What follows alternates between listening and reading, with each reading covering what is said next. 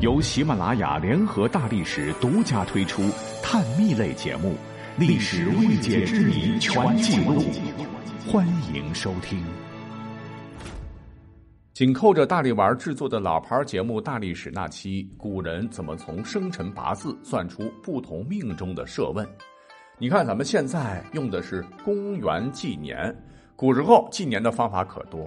皇帝年号纪年法了，十二生肖纪年法了，太岁纪年法了，种种，还有干支纪年法便是其中之一。那相对于其他的纪年方式，干支纪年法从甲子开始轮回六十年，再次回到甲子年是周而复始，不会出任何的差错，体现着咱们古人的智慧。像天干就是甲乙丙丁戊己庚辛壬癸。地支是子丑寅卯辰巳午未申酉戌亥，大家伙应该是比较熟悉了。一个天干，一个地支相互组合搭配，呃，就成了六十个组合嘛。再用这六十个组成一个甲子的时间，如一九八四年就是甲子年，二零一九年就是己亥年，二零二零年就是庚子年，以此类推，月食也是如此推导出来的。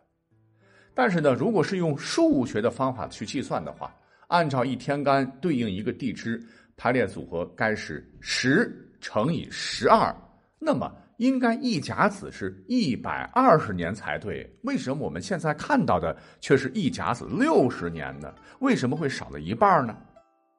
更奇怪的是，在天干地支纪年中，按照一甲子的天干地支对照表，为何就找不到甲丑年、乙寅年等等这些年份呢？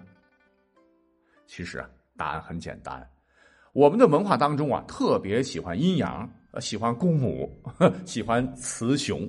那天干地支呢，也分了个阴阳。天干中的第一个开始，隔一个就是一个阳，像甲、丙。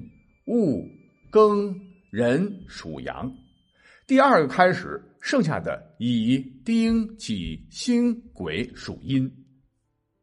同理，地支中的子、寅、辰、午、申、戌属阳，剩余的丑、卯、巳、未、寅、亥全部又属阴。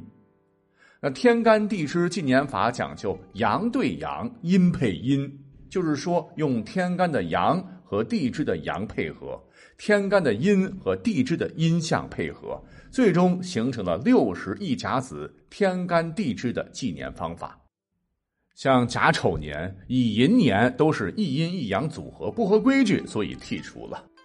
那如果各位有兴趣的话，可以任意按照阴阳去组合，看能不能组合成什么甲丑年、丙卯年、戌亥年。另外，古时候人的寿命不长，大部分人的一生呢也就六十年左右，所以六十年作为纪年法的轮回数字很合适，对应人的寿命啊，所以人活到六十岁也被称为花甲之年。